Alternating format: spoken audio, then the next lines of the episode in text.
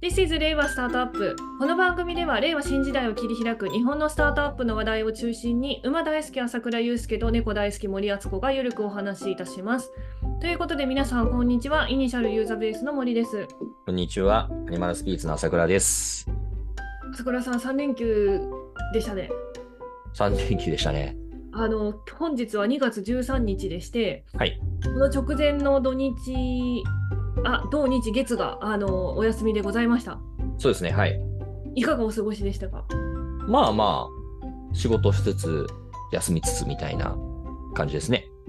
サウナですかサウナ、いいとこつくね。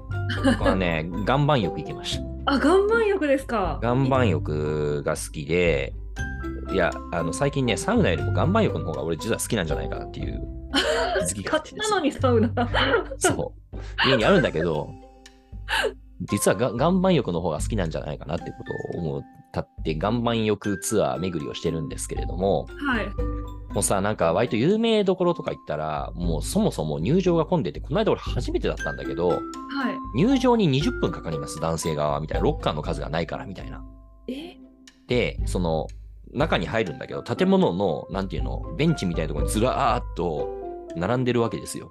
人が何これみたいな。もうお風呂が本当にまさにこれ芋洗い状態でして、もうなんか風呂入りに来たのか、なんかね、堀さんのお尻を見に来たのかなんかはよくわかんないなみたいな、そういう状態で、そういうとこだとまあ岩盤浴もさ、混むじゃないですか。はい。だからなんかちょっと、今度からもう入場待ちありますって言われた瞬間、もう帰るっていうディシプリンをね、身につけようと思ったんですけど、はい。えー連休中に行ったとこはですね、とても空いてて、あ、そうな岩ん盤ですね浴入りたい放題。ええまあ、とても良かったですね。ありはい、おめでとうございます。がとうございます。あの、私も実は岩盤浴大好きでして、ああ、いいよね。あの、サウナは苦手なんですけど、うんうん。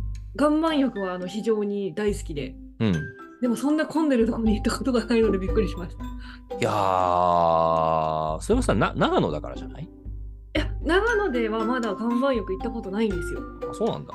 は食べいる。よ、結構。あそうなんですか私あの、うん都内にいた時あでもあれかあの都内の岩盤浴は行ったことないんですよこれ絶対混んでると思ってたから、うんうんうんうんうんちょ。っとちょっとあのその隣の県とかに行くと安いし待たないし良かったあー正解。ですよ いろんな岩盤浴あるし混むんですよ。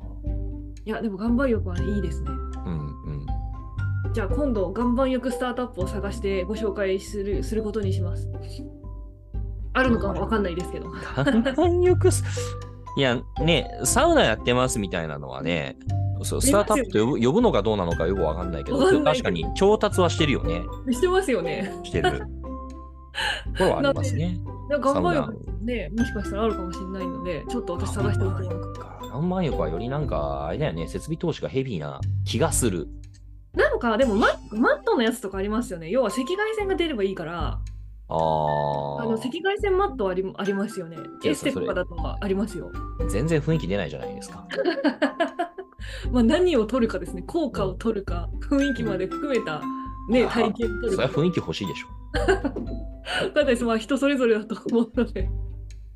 もうね、なんか雰囲気取る取るにもね、おじさんばっかりだったらね、その休めない感じもするだろうだろうなので、そうですね。空いてるのそれだったら個室でね、なんか、まあ、なんかシートの方がよくねみたいななるほどね。はい、そんな感じなので、ちょっとはいこん、あこの次にご紹介できるように調べておきます。はい。では、あの気になるニュース見てまいります。はい。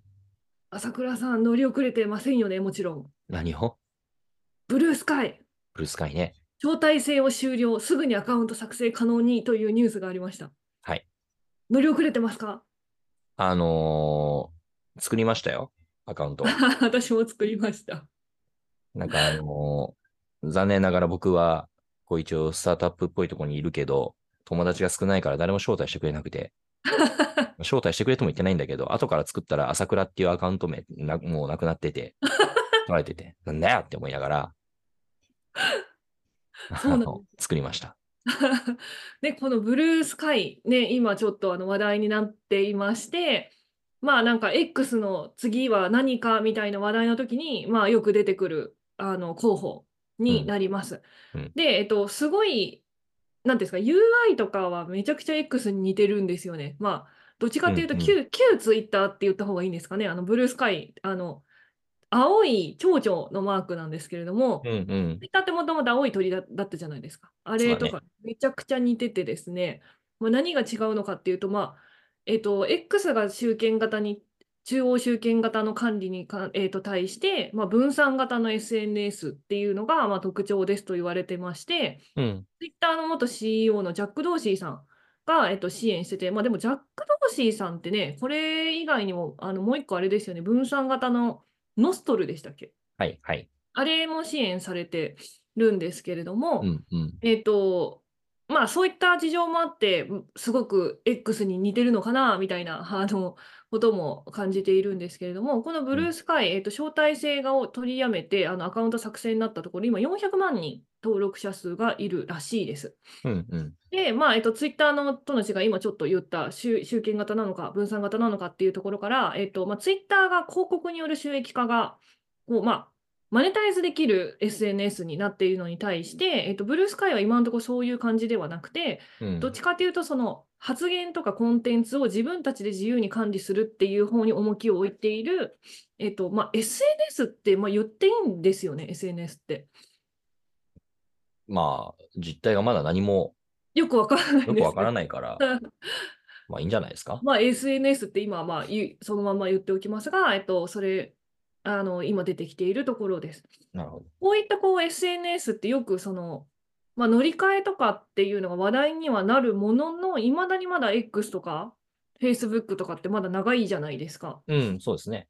これ、一気に乗り換えが来るとしたら、どういう、どういうイベントが考えられるんですかやっぱコンテンツ、見たいコンテンツとつながりたい人が移動したらそっちに行くみたいな感じになるんですかね。うーん、なん、まあそうですね。まあ、ネットワーク効果的な考え方で言うと、やっぱり特定セグメントに刺さりまくるかどうかっていうところが大事なのかなというふうに思っていて、で、わかりやすいのが年代ですよね。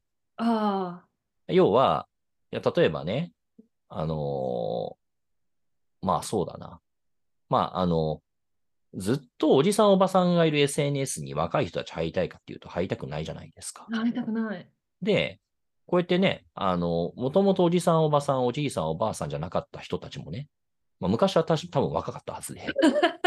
だけど、ずっと使ってると、あの、当然のことながら自分たちの年齢もシフトしていくから、スライドしていく から、まあ、その SNS がおじさん、おばさんばかりになるわけじゃないですか。そうですね。だからまあ、Facebook とかそうだったよね。えまさにです。 2000 Facebook 年代とか8年とか、まあ、2009年とか10年ぐらいとかね。まあ、大体日本人とかなんかちょっと早い人使い始めたと思うけど、ねえあの時僕ら若かったじゃん。そうですね。割と。そんな時代もあった。そうなんだよ。で、2009年、10年っ てさ、ちょっと今言ってびっくりしたんだけど、15年前じゃないですか。そうですよ。僕ら15年取ってるわけでさ、今僕たちはおじさんと、まあ森さんはちょっと永永遠の、まあ年齢不詳ですけ ど、あのーまあね、上にシフトしてくるわけじゃん。入りたくないよね、はっきり言って。そはいとこ今ろになさん。か調べたらあれですよ。あの、Facebook2 月の4日に20周年だったらしいです。ああ、そうそうそうそう。なんか、それはで、ザッカーバーグはなんか声明みたいに出してたよね。いや、そうそそうりゃ年取るわ。いやー、そうなんだよ。2004年、僕は大学生の時にできました。いあやまあ、だからその年だからミクシーもできてるし、グリーンもできてるんだけどね、日本だと。なんですけど、えー、そう まあ、やっぱり年齢で切り分けるとか。うんうん。だから当然、それはさ、ちょっと前だったらインスタに行ってたし、まあ、インスタですらさ、なんかもう、なんかさ、気持ち悪いインフルエンサーのおじさん、おばさん増えてきたなって思っちゃう と、単に下の人たちは TikTok とか行くわけじゃないですか。確かに。で、今、そこから次に何かっていうのは僕、そこまで終えてないですけど、あまあ、なんかいろいろ試みはあるんでしょう、きっと。メジャーになってないだけで。なんかそ今ういのう年話齢っていうのは分分かりやすいし、確かあにとなんかそういうなんかカテゴリー、セクター、なんか趣趣味的なものとか、うんうんうんうん。そういった切り分けで、まあなんだろうな。やっぱりさ、そこに見たいものがあるから人はわっと集まるわけだし、人がわっと集まるから、まあさらにそこに人が集まるってういう、んうん。そういう、まあ、性の効果がありますよね。で、シフトっていう意味で言うと、今まで既存で強かったものが流れていくっていうことが起こんなきゃいけなくてですね。で、何か新しいものが起こった時、そこにわーっと人が移ると、もともとあったところのさ、なんだろう、人が抜けていく。ないしは抜けてはいないまでも利用ポストが減ったりとか利用しづらくなってくるわけじゃないですか。はいはいはい。えそうなると、ネットワーク効果ってね、考えてもらったらわかると思うんですけど、要は、人が増えることが、まあ、何かしら、まあ、人が増えること、まあ、コンテンツが増えることが、うん。いわばあーそのサービスの価値が上がることになそっうて、ですねサービスの価値が上がることで、さらに人が、まあ、呼び寄せられてっていう、ある種の正の循環が回るわけですようんうんうね。これ逆に抜けていくってことを考えると、これ負の循環が回るわけですよ。確かにだか。らネットワーク効果って、正の循環回ってて、わーって伸びるのはすごい早いんだけど、あの、そういう意味で言うと、すごい、なんだろうな、うん、ある種、成長をブーストするものすごく有効なものではあるんだけど、一方で参入障壁かって言われると、あんまりそんな気もしてなくって、うん。まあ、参入障壁っていうものを聞いて何を想起するかだけど、やっぱ参入障壁って言われると、なんかずーっとそれが持続するものって考えちゃうんだけど、やっぱりどっかで老朽化するんだよね。うんうんうんうでん。その時抜け出したら、これ崩れる時も早いですよ。ああっていうのはね、一応、SNS の会社を昔経営そうでしすてよねおりましたので、私、そうですよね。思うことですが。なるほど。でも確かに、 あれですね、若い子はおじさんおばさんから逃げてるっていう感覚は昔私も持ってましたね。いや、嫌だったじゃん。俺らだってさ、ねえわかる Facebook 使ってて、で、自分たちの上の世代がね、当時僕たちも20代だったわけですよ。はい上の世代の人たちがさ、仕事取引の関係の人たちとと繋がった瞬間さ、まあ、自由に発言できなくなるよね。いや、本当そうでした。うん。で、そこではもう速攻もう黙りますよね。そうだよね。一定程度の立場になってくると、もうなんか、なんだろうな、プレスリリース集みたいな感じになるよね。コーポレート サイトのなんか、なんか、ニュースコーナーかみたいな感じになるよね。いや、なんかもう、もはやあれですね、こう SNS とかでこうプライベートに発言する SNS、私なくなってますね。まあ、ないよねそ。もそもそんな発信するのを好ましく思ってないあの価値観なので、 もうね、私のぼやきは全部ボイシー ですよ。ボイシーのどうでもいい話に全て集約されてますね。本当に。独り言言ってる。本当に独り言本当に独りですないけど、いいんだよ。言。本当に独り言を言本う。当にひどいことだね。たまに反応くれると嬉しいみたいな。すごい、本当に独り言。いや、皆さんちょっとあの、かわいそうなので、あの、これね、コメントで、 ね、B を押してあげてください。ね。本当に。確かに。あ、でもそれいいかもしれないですね。誰にもね、迷惑かけてないし。ああ、けどそれさ、昔さ、なんか SNS がね、あの、はい高齢者とかにも普及したことによって、は。ないんか、銀座のクラブの売り上げが下がったっていう話を聞いたんだけど。何それ面白い。いや要はさ、なんか、おじさんたちがさ、どやりたいわけじゃん。はいはいはい。それが SNS の場に移行していったって話を聞い て、まあ、本当かどうか知らんよ。はい言ってるだけだから、まあ、けどそういうこともあんのかなと思ったんだけど、そっか、逆に俺はそっちに行けばいいのか、今 から。 俺の話を聞けって言って、笑って聞いてすごいって言ってくれっていう。じゃススナック。あ、スナック、そっか、スナックだね。スナックデビューするか。 スナックレビュー。ちょっとじゃあ、スナックで今度収録っていうのもありだと思います。そうですね。はい、あの、長野スナック結構いっぱいあるんで。ありそう。そう、スナ地ック好きだよ方ねで結構ありますよね、スナックはい。 なので、あの、あの今度ね、まあちょっとブルースカイからあのスナックに飛んできましたけれども、まあちょっとね、SNS 周りね、結構いろんなものが出てきてるので、まあどういう動きになるかっていうのね、ここも結構興味深いなと、個人的には思ってるので、また動きがあったら、えっと、ご共有いたします。はい。この番組は、スタートアップ情報プラットフォームイニシャルの提供でお送りいたします。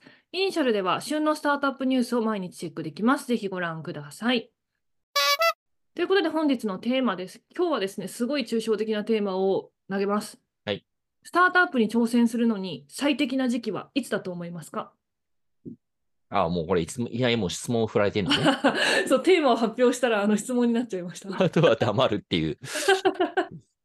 いいあな、るとなん思いまか。す。楽なモデレーターだな。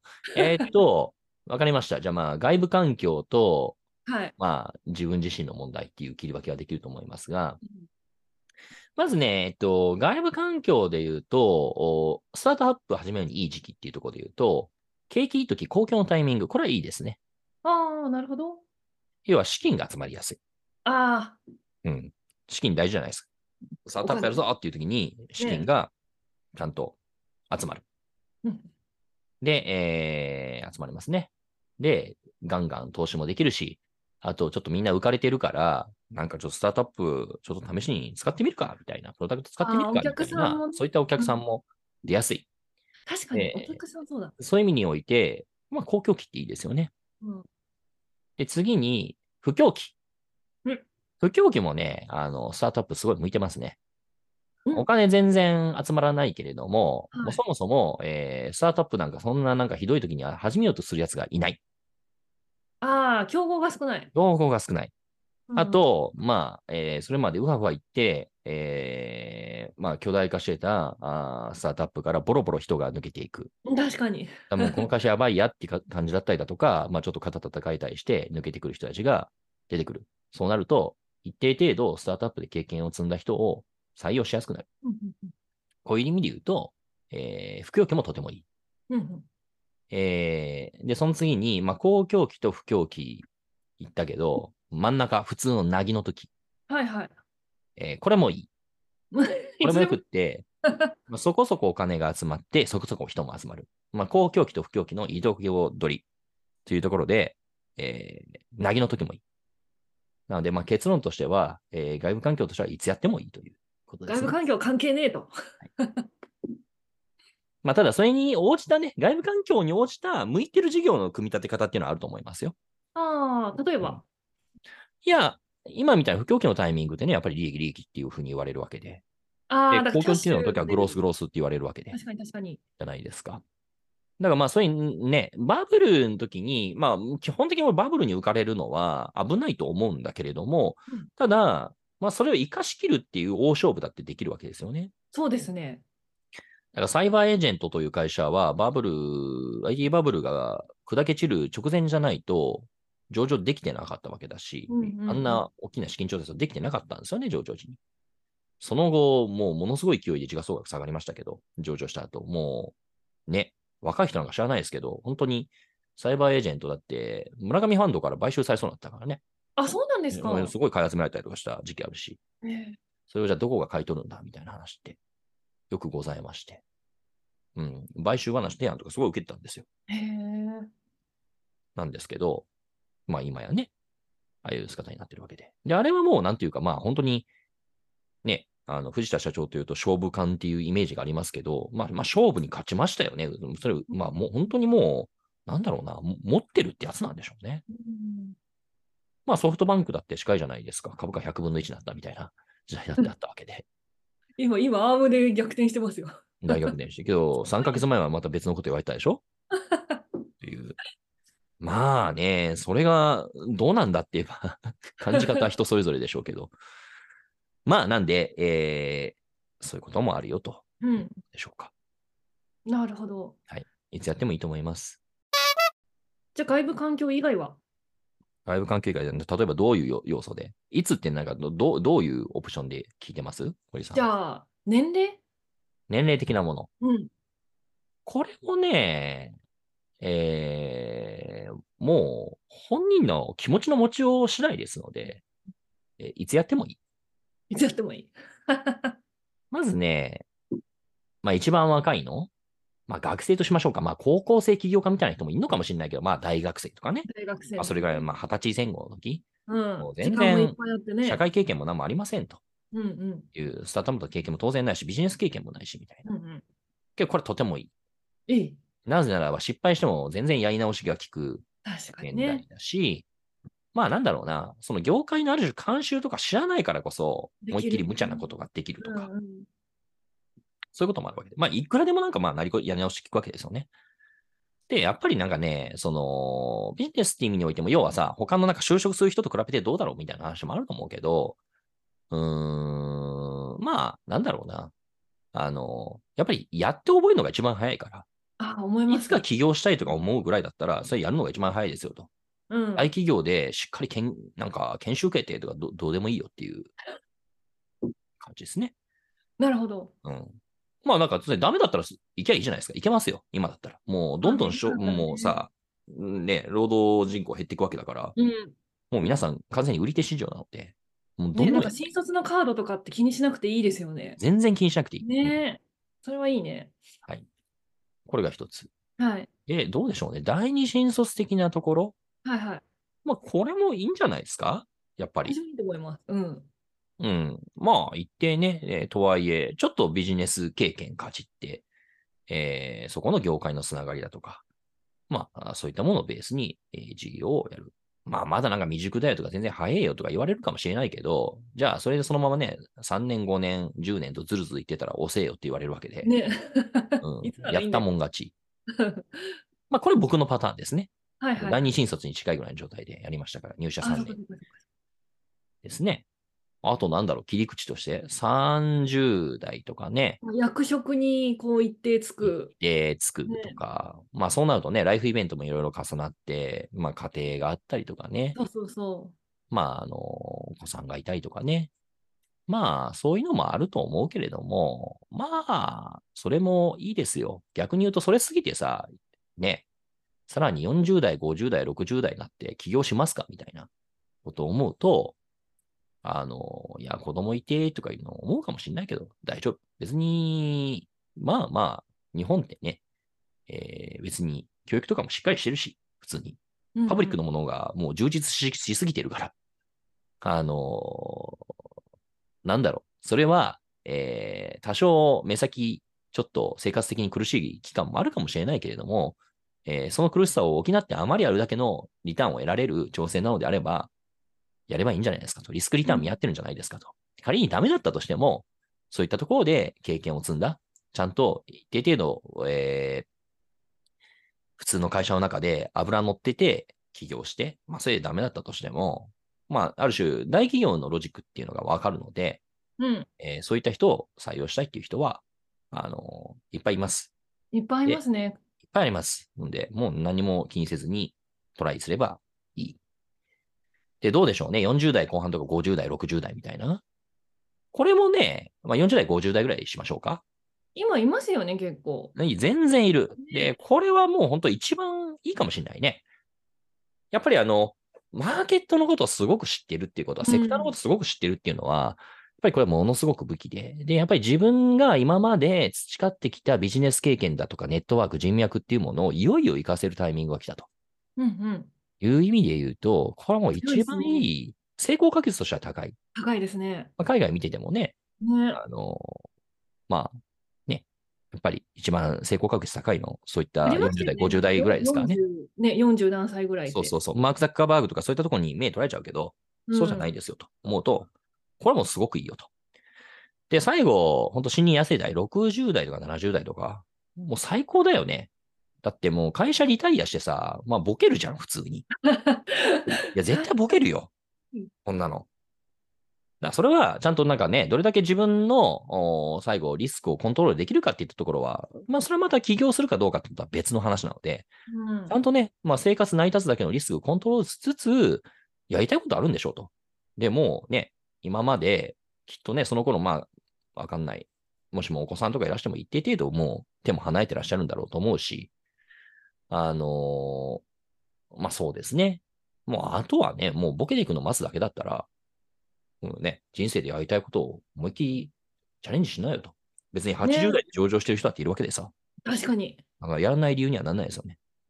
しかもね、今、シニア世代一番多いですからね、当事者としてのサービス開発できますよね。そうなの、そうなの。 だからえーっと、外部環境でも、もういつもこれ、もうベストだし、はい。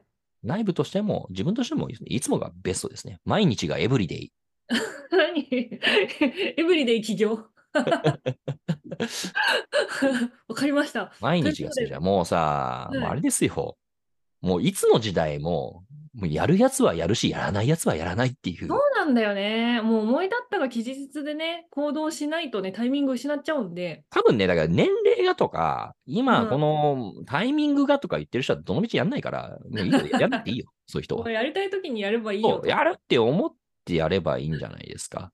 だし、大体ね、もうここでさ、いついつこういう時タイミングが良くないですとかって言ってたとしても、言われても、いや、やるんだっていう人はやるわけで、だからそれでやんないっていう人はやんなきゃいいのよ。別に。みんながみんなやんなきゃいけないわけじゃないしさ。無理しなくていいんだから。そうですね。もうやるやつはやる。やらないやつはやらない。もうそれでいいんじゃないですか。うん、そうですね。じゃあそこの自分の気持ちの問題なので、あとはいは大丈夫です。 はい。もういつでもいいです。はい、ということで皆さんあの起業しようと思ったら今やりましょう。はいということであの本日ごきげんよう。 本日ごきげんよう。ごきげんよう。